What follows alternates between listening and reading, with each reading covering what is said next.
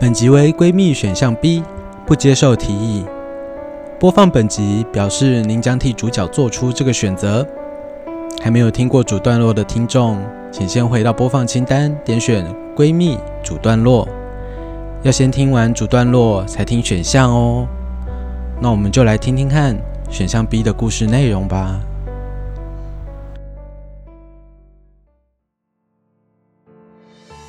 那本来路不明的魔法书让我觉得诡异，而闺蜜那意味深长的笑容也让我害怕。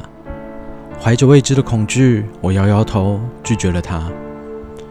我的拒绝似乎令闺蜜有些意外，她收起笑容，告诉我这个仪式并不困难，材料她已经收集好了，场地也已经准备。我们是一起玩的同伴，她最信任我，听过我对贫穷的牢骚。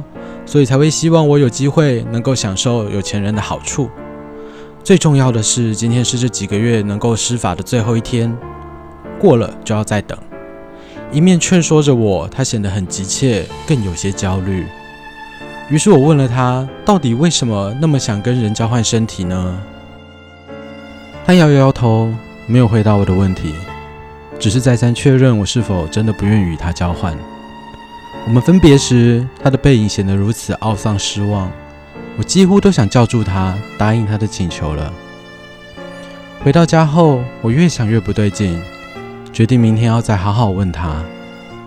然而当天深夜，一场大火烧掉了闺蜜的豪宅，除了一位刚来不久、在屋外值夜班的年轻女佣人成功逃生之外，没有其他人逃出来。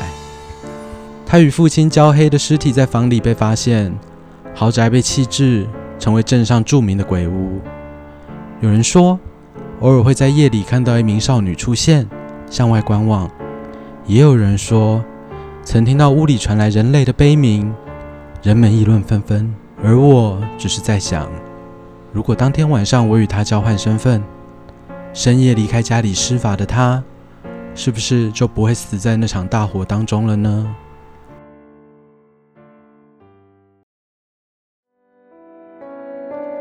感谢收听《轻描淡写》，这是一个描写人性故事的节目。故事的角色会根据听众的选择走向不同的结局。我是 Joker。以上为选项 B，不接受提议的故事内容。如果还没有听过另一个故事线的结局，可以回到播放清单，点选“闺蜜”选项 A，接受提议，听听看另一个故事线发生了什么吧。如果你喜欢我们的故事，可以订阅我们，或是在留言区跟我们做互动。那我们就下次见喽。